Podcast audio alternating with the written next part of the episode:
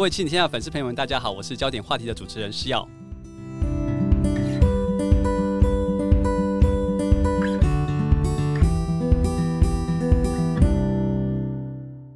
你还记得孩子第一次叫你妈妈的时候，心情有多么激动吗？谁会知道，从孩子学会叫妈妈之后，就再也无法停止的叫妈妈，赶快帮我买东西，妈，我找不到衣服了，怎么办？妈妈，我肚子好饿，我想吃东西。连手足吵架的时候找法官也都是叫妈妈。当孩子第一次叫妈妈的感动慢慢的消失，取而代之的总是想要骂人的冲动。家庭有时候常常会像军火库一样，彼此的情绪会互相的牵动，一旦不小心点燃了引信就会爆炸。身为爸爸的我们，有时候都会手足无措。究竟这样的情绪牵动有没有办法解决呢？今天焦点话题的来宾，我们很高兴邀请到的是《心理韧性》的作者陈品浩老师。请品浩老师跟大家打声招呼。嗨，大家好，我是心理师品浩，很高兴在这边遇到大家。品浩老师，嗯、我讲爸爸妈妈其实常常在家里，孩子都有很多的需求，常常会叫爸爸叫妈妈，但是好像叫妈妈的频次高于叫爸爸的频次。对，因为爸爸都不在家，只好叫妈妈。对对，爸爸捕鱼去。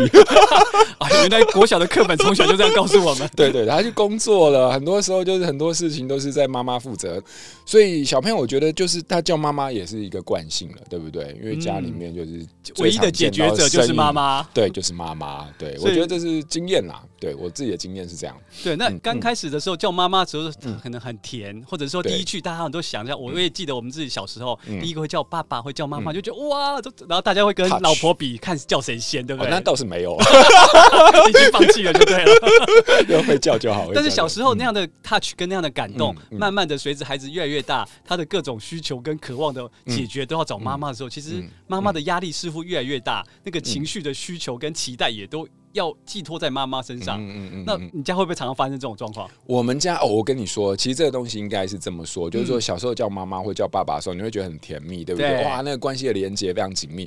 可是后来为什么会变调？就是因为他每次叫完你之后，Daddy、妈咪那个钱，哦，零用钱，哦，考试成绩，你就会发现他叫你后面之后，其实开始。接踵而来，就是他生活当中一堆的，就是事情，对，然后困扰、冲突等等，所以就会变掉。因为就是我们生活中现实的层面越来越多。那我是这样觉得，因为甜蜜这件事情怎么样慢慢变掉，就让我想到，我们其实很多家长其实有时候就会跟我分享家中的事情，然后其中一定会讲到的一个点，就是说主要照顾者啊，通常都是妈妈，然后他们就会有一种普遍性的抱怨，就是说，你看小朋友在外面就是这么乖，然后看起来就是这么的人模人样，然后呢，回到家里面跟我，然后只要有一点冲突的时候，马上就是。跟小魔鬼一样，对，然后所有情绪都是往我身上来，对，然后呢，讲这个讲那个，然后骂骂，然后表情又那么难看，然后没事翻白眼，然后呢，讲话又超难听，对我来说更口无遮拦。可是呢，只要爸爸一在家，基本上这些事情就不会发生。怎么可以人前人后这个样子？然后见人说人话，见鬼说鬼话，搞得好像我是鬼一样，然后每次都是对我说这些有五四三。听久了之后，我就突然有一种感觉，就是说，好像孩子跟主要照顾者，尤其是。妈妈通常是妈妈的互动哈，会是非常非常直接紧密的，然后是不太有界限。可是通常跟爸爸就会稍稍微有一点点这样的一种分野。嗯，对我我看到有一个这样的现象，然后我就开始很好奇，就是说为什么会这样？为什么会这样？然后我我觉得这个东西从我们心理学的背景来说，大概有一依稀一种可能性，就是说你知道，在其实这是我自己的看法了哈，就是很多时候就是你知道小朋友来到世界上的时候，其实主要照顾者就是妈妈嘛，因为他们有一些哺乳上的一些需求。那那种对呃世界非常恐怖，但是我还搞不清楚是什么状况的时候，可是我又有一些生理上的需求，比如说饥饿、睡眠、疲惫，然后呢这个大小便的问题，好，然后这个时候通常最能够理解的都是妈妈，好，然后妈妈为我承担起跟这个世界上的第一个接触的一个形象，所以我跟妈妈之间是没有什么距离可言的，对不对？因为我跟妈妈是融合在一起的，我饿的时候妈妈就喂奶，然后呢我累的时候，哎，妈妈就把我抱在对，然后呢我大小便的时候，哎，就换尿布，通。常第一形象，第一个接触都是跟妈妈有关，这种没有距离的感觉，然后没有界限的感觉，基本上就会帮助孩子在面对这个世界之前，建立一个非常重要的一个心理的安全感。嗯，好，安全感。可是你知道这种东西没有界限，这种事情让孩子能够在这种恐怖的世界当中存活下来。但是这种没有界限的安全感，慢慢的随着到后面，他的没有界限这件事情本身也成为非常多情绪的。开始情绪非常容易跨过这种，因为没有界限而跨到对方身上，丢到对方身上，就把自己的情绪抛过去给对方。对对对对，嗯、这就是我们后来看到的现象，所以这非常矛盾。所以小时候其实因为孩子跟妈妈特别主要照顾者有很多的连接，对、嗯，从生理的、心理的，所以他自然就会融合在一起。那个界限其实不没有分野，因为妈妈就相当于他对这个世界的一个接纳者的一个角色。对对对。但但的确越来越大之后，感觉孩子的需求也变多了。对，妈妈面临到的世界也不一样，也不是只是单纯的生理跟心理。以我自己来说，我家的太太其实是非常爱孩子，但是我常常发现他们是一种处于一种，我不晓得是不是就可以用相杀相爱的那种概念，就是那样，就是那样，对，就是白前一分钟哇，两个人爱的要命，下一分钟互相那个，然后有时候小孩子生气到说妈妈没有。答应的事情没有做到，或者是一直不许妈妈，妈妈会觉得很烦，压力很大，一直把你的情绪抛给。就像刚刚平浩老师提到的，有时候会口不择言，就是会会咒骂，会干嘛，就觉得哎，人前人后差那么一样。所以这个界限这件事是一种很重要的一件观念，就是说慢慢大了大的时候，我们要开始怎么样开始去界定吗？那什么又是情绪的界限呢？哦哦，这个问题超好的。我通常情绪界限这件事情，其实它基本上真的是一个蛮抽象的东西。我就要用一个比喻啦，就是说。其实我们都知道，每个人都有自己的，比如说房间本身就是一个界限，对不对？它就是一个空间的界限。哎，你跨到这个门后面就是我的世界，属于我的天地。然后呢，我拥有这个地方的所有权。然后呢，我在里面怎么做？乱，基本上那就是我的权利。好，可是出了这个房间之后，基本上我就是另外一个身份，所以那就是一个很明确的一个房间的边界。那你说人际关系也有一种界限嘛？就是亲疏远近，你就会发现我们互动的方式就会不一样。有些人是可以勾肩的，那这种勾肩的一定又比那种拱手作揖的那种距离来的近一点点。好，那家人之间又比那些外面的朋友再近一点点，这就是一种界限。那我发现情绪也是有它的界限。那每个人都有自己情绪的一些界限。比如说，我现在很生气、不爽，这就是我的情绪。可是我的情绪的界限怎么表达呢？就是说，我现在不爽，好，可是呢，我知道这个情绪是我自己的，然后跟我的同事 A 小明无关。所以说我基本上不爽归不爽，但是我知道我不会对他恶言相向，因为他就跟我的情绪没有关系，所以这是我的界限。好，可是呢，我知道就是小华惹惹我的，所以说我要在背后怎么样搞他？没有，我不要呼吁 呼吁大家不要这样做，但是就是我就对他不爽。我冤有头债有主，这个情绪就他冲着他来的，这就是情绪有一个因果关心的对象，这就是一种界限，所以我们不会迁怒。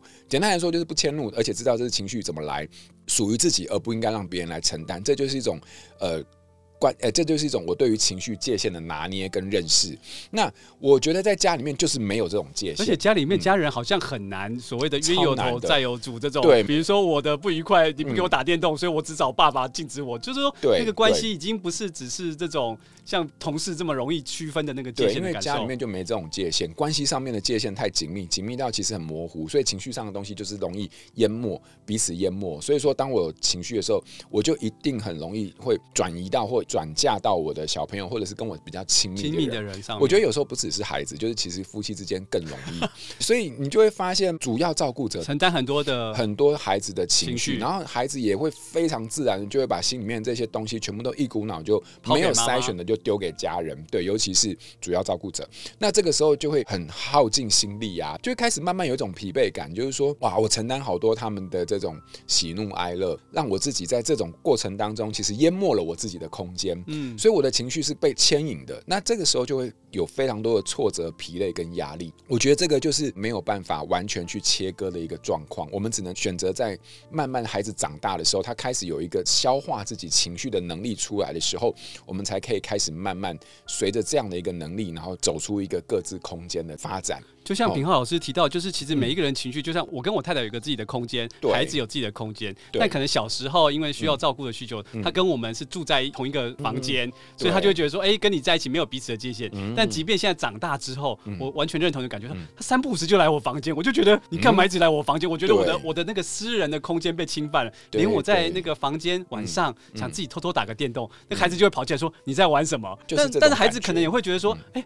他们常问说：“哎、欸，那以前我都可以跟你睡，为什么现在不行？”就是说，为什么越来越长大之后，那个界限的需求应该要慢慢的把它建立起来？对对，相较于小时候，那个需求是越来越明显。不然，其实父母亲或这个家人之间的关系是更容易牵动的吗？我觉得是哎、欸，你刚刚那个比喻很生动，就是说，你看我们小时候大家住在同一个房间，那个房间其实是一个很好的象征哎、欸，就我们彼此之间是没有界限的，对不对？可是随着你长大之后，你开始需要自己的空间去收纳你的东西。好，有你自己活动的东西。有你自己要负责的空间，其实那个东西不只是房间，其实你也可以把它比喻做你自己的情绪。所以，我们开始就慢慢随着这种长大、年纪独立，然后开始就是去分化出我们彼此之间的关系的一种界限。像房间就是一个最明显的象征，但它其实可以比喻非常多这种东西。那你说这个东西重不重要？我觉得是很重要的，因为我就讲一个最简单的，就是说情绪这件事情，如果它没有界限的话，那你就会发现。我处在一种状态的时候，基本上我是没有办法很有效的去觉察这种情绪，然后我很难在我自己的情绪跟我的环境当中取得平衡。呃，取得平衡的意思，就比如说我现在其实是蛮焦虑的哈，假设，但我现在处的这个工作环境基本上还蛮融洽的。然后呢，我知道我自己是处在一种焦虑的状态，它就在限缩在我自己的空间里面。那这个氛围。我工作的环境的氛围，或我同事基本上都还算是蛮平和的，所以我在这边我可以取得一种平衡。可是如果我这种界限满意，然后这种界限不见的时候，我就会在这种情境里面，基本上我还是很难自在，或者是很难舒服的互动，因为我就觉得那个情绪已经淹没掉。我的大部分的空间或活动范围，这是一个简单的比喻，但还是有点抽象。但是，呃，简单来说，当我的情绪有界限的时候，基本上我自己比较能够消化我自己的情绪，做好我自己的状态，然后呢，处理好我自己的步调，但是不太会去影响到环境，也不让环境去影响到我。好，可以这么比喻。所以，等于你自己呃比较能够知道自己的状态跟觉察自己的状态的时候，你不会让你的情绪很容易就满溢出来，或者是跟环境，或者是环境也很容易不会。会那么容易就影响到你，因为你自己知道那个彼此的分野这个部分。是是。可是呃，那接下来我想问看老师，就是说，其实那孩子跟孩子互动中，其实有时候家里很多的状况，就好像不是说，哎，我有觉察就能够，因为你当你的另外一半，特别是孩子，搞不好他的那个情绪的觉察或他的那个界定还没那么清楚，甚至他根本搞不清楚这是什么意思，他只是心情不好，他就要立刻表达出来，甚至有时候那个表达的非常的直接，常常会让爸爸妈妈或者是说，哎，我这么关心你，居然会讲出这种话，他会很伤心。那我们应该要怎么样去帮助爸爸妈妈去开始慢慢跟孩子之间产生一些呃情绪界定的一些做法，或者是说让孩子也可以理解爸爸妈妈是有一些界限的。好的，好的，这个问题基本上就是说，我们可能要把它分成不同的阶段哦。是，好，比如说像学龄前或低年级的时候，其实他本来就对自己的。情绪没有那么理解，这个阶段我们在教科书上或者是教养书上，或者说那这个时候我们要帮孩子去了解一下他的情绪，哎，我们要带着他，就是可能用反映他的情绪啊，比如说我知道你现在很生气，哎，你这个你现在是很生气，然后你很难过，你也很委屈，对不对？好，就是说如果这是理想的状况，就是说我们帮着他去。呃，回应他的情绪，然后让孩子慢慢能够理解到，哦，我现在在做的事情，我现在状态就是生气。那我为什么生气？因为我就是背后觉得很不公平，然后弟弟都抢我的东西，然后你每次都给他，然后还要叫我让他。对，哦，一个这样的一个觉察，然后我们开始有一个情绪的认识之后，站在这个基础上去觉察我的情绪，然后才有办法去调控它。好，那当然这是理想了。我相信百分之 我们自己大部分经验应该最典型的反应就是我闭嘴，安静。我数到三，我数到三，我觉得数到三这件事情超有魔力的，因为永我们永远不知道数到三之后会发生什么事情。基本上，因为这个世界 在二的时候就停止了。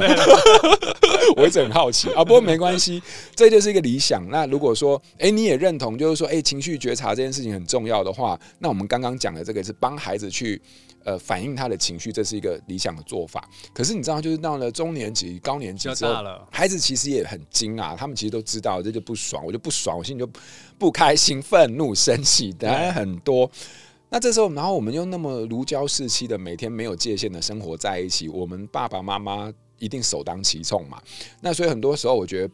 我们自己当爸妈的最主要的情绪，就是来自于孩子这种情绪都丢到我们身上，就丢垃圾丢到我们身上。然后呢，有一些里面是不应该丢到我身上，比如说讲话那种态度，然后或者说你去死啊，或者说我讨厌你啊，哈，那。这不是我要承担的。恨你啊，就是说有时候很夸张，他情绪都很激动，你知道不是那个意思，但他就是很夸张的表现，你会觉得说孩子好像白养了感觉了。对啊，那我前面这些哇就很，我们其实心里很受伤。对，可是你知道，我们一受伤，然后我们就连带开始，其实我们心里受伤，但是我们会用生气表达，然后生气表达的方式就一定会说，你说什么，你再说一次。好，我类似说，你那什么态度？你那什么态度？哈，就是说我把你养到现在这么大，你翅膀长硬了是不是？哈，很会飞了是不是？自己呀，对啊，翅膀很硬了是不是？然后小朋友就说：“别人都不在乎我飞得高不高，就你在乎我翅膀硬不硬。” 类似像这样，然后就开始斗起来了。什么人在顶嘴？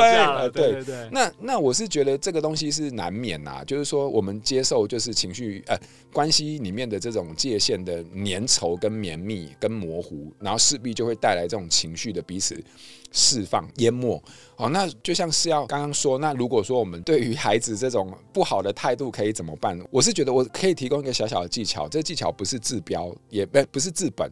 哦，他最终还是会回到我们说的那种彼此的理解上。但是如果不想让冲突的事态再往下扩大扩大的话，你想要哦，好了，我们就是止火线止在这边就好的话，那有一种简单的做法，这个做法其实就是两招就好了。第一招其实就是说，当你觉得小朋友那种态度你很不爽的时候，其实你只要做一件事情，就是你就冷眼的，然后面无表情的就看着他，就这样，就是看着他。你们可以想象吗？就你们小学三年级的时候，各位听众，你们小学三年级的时候，你们不是中间有一个二十分钟大下课吗？嗯、你们二十分钟大下课，你们玩完之后回来，回到教室的时候，你们还在那边喧闹的时候，有一个老师走进来，对不对？那老师一进来，看到我们全班都在那边闹哄哄，于是他也是做这件事情，就是没有表情的看着你。目光就狠狠的，也不是狠狠的，就是很冷淡的扫过全班每一个人的时候，你会发现能怎么样？对，然后你们班每个人看到老师那种表情，默默 无表情的那种状态的时候，你们全班就会怎么样？瞬间安静下来，对不对？因为你们不知道后面会发生什么事情。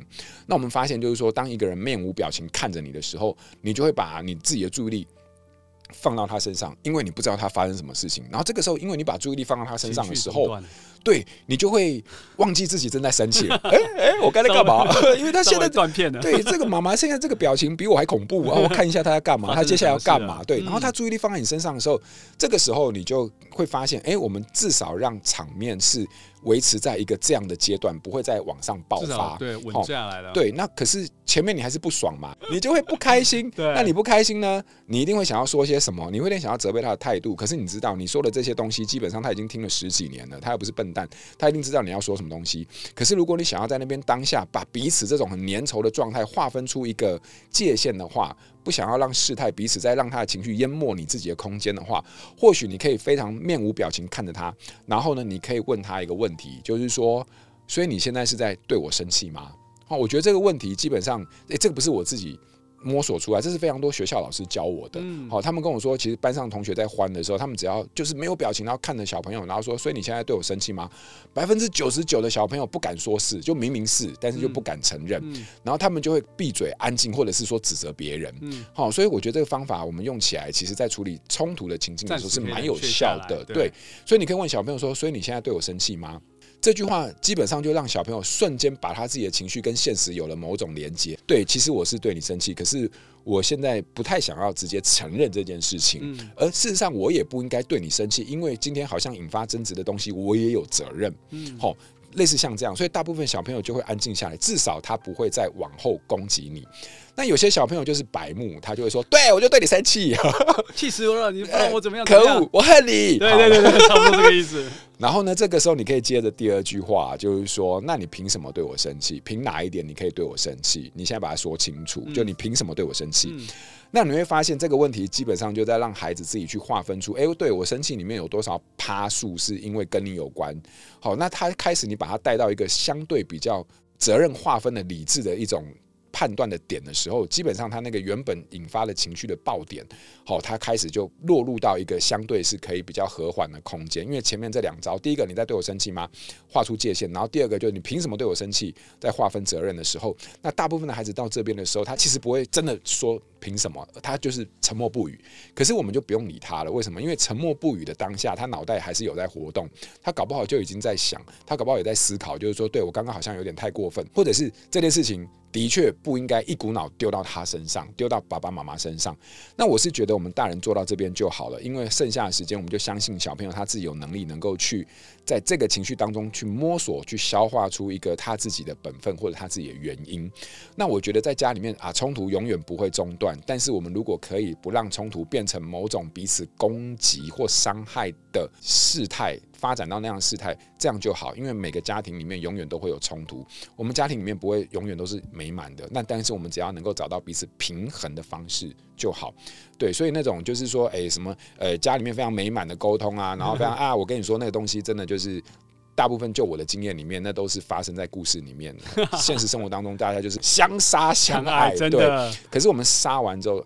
我们还是回到爱这件事情。所以那个沙本身，呃，它就有伤口，可是我们大部分的人都还是会在爱里面去愈合。所以品浩老师教我们两个方法，第一个是说，呃，先划清这个界限，让彼此可以冷静下来，不要让个冲突事态扩大，对，然后伤害的更深之后难难以弥补。那第二个是说，划清责任，让孩子也可以去想想看，说，哎，你凭什么对我生气？其实让孩子去思考这一件事情。那这个方法我觉得还蛮好的，其实也可以再应用在给爸爸妈妈一些参考跟运用。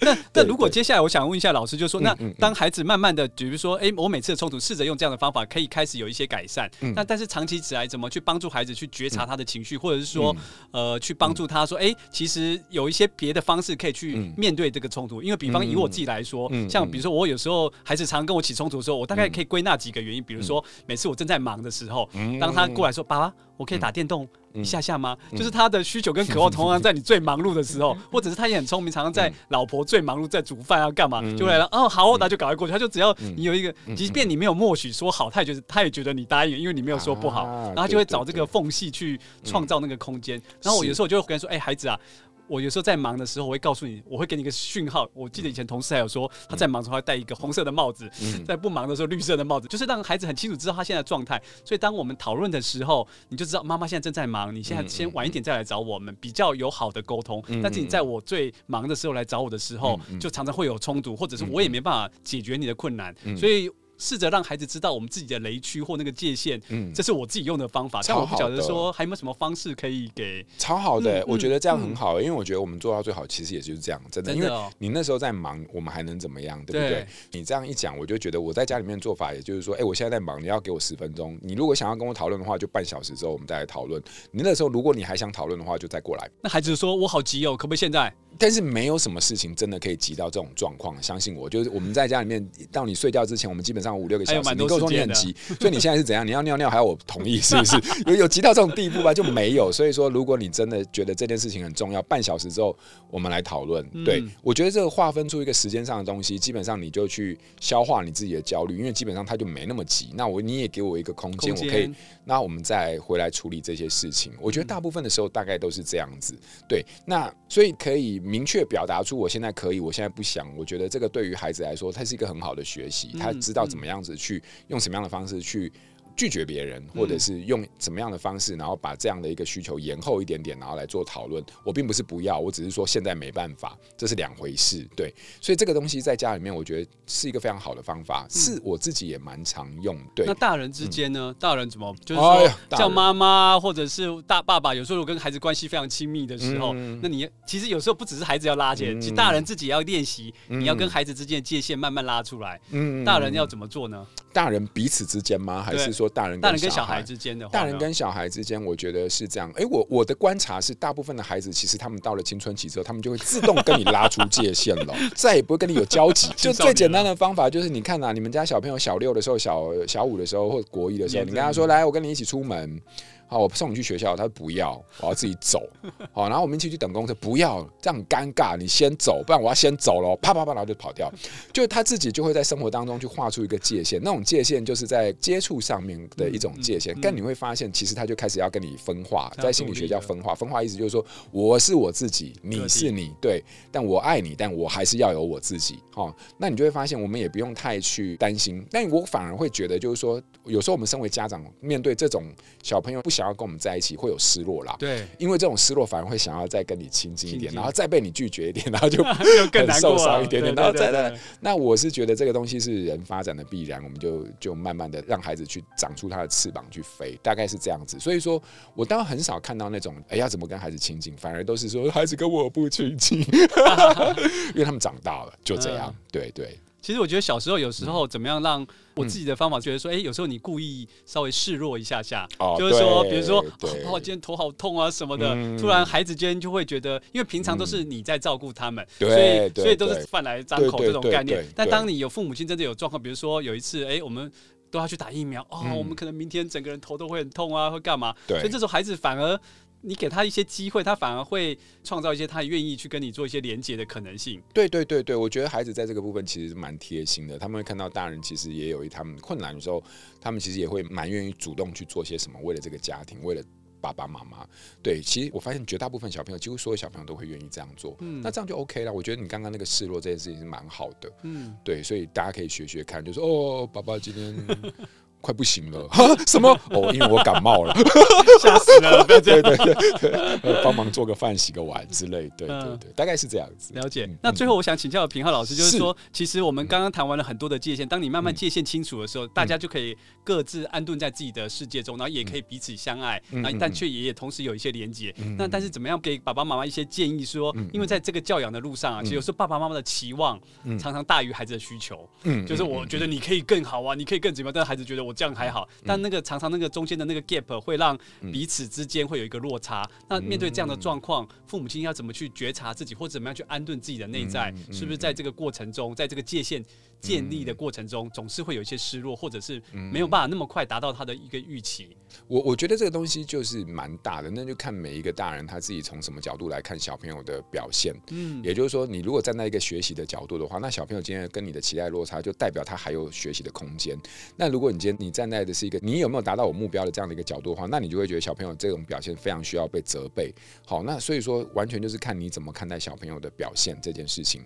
从学习的角度跟从达不到目标，然后呢，呃的角度就会有不一样的相应的结果。那当然，我们如果就长远的人生来看的话，小朋友现在的错误犯错的成本是最低的。所以说，他在这现在的犯错当中，如果有任何做不好的地方，你可以试着问问看他，就是说为什么这次做不好？如果呢，让你再重做一次，你会怎么做？啊，从这种角度让他去做学习或者去做反思。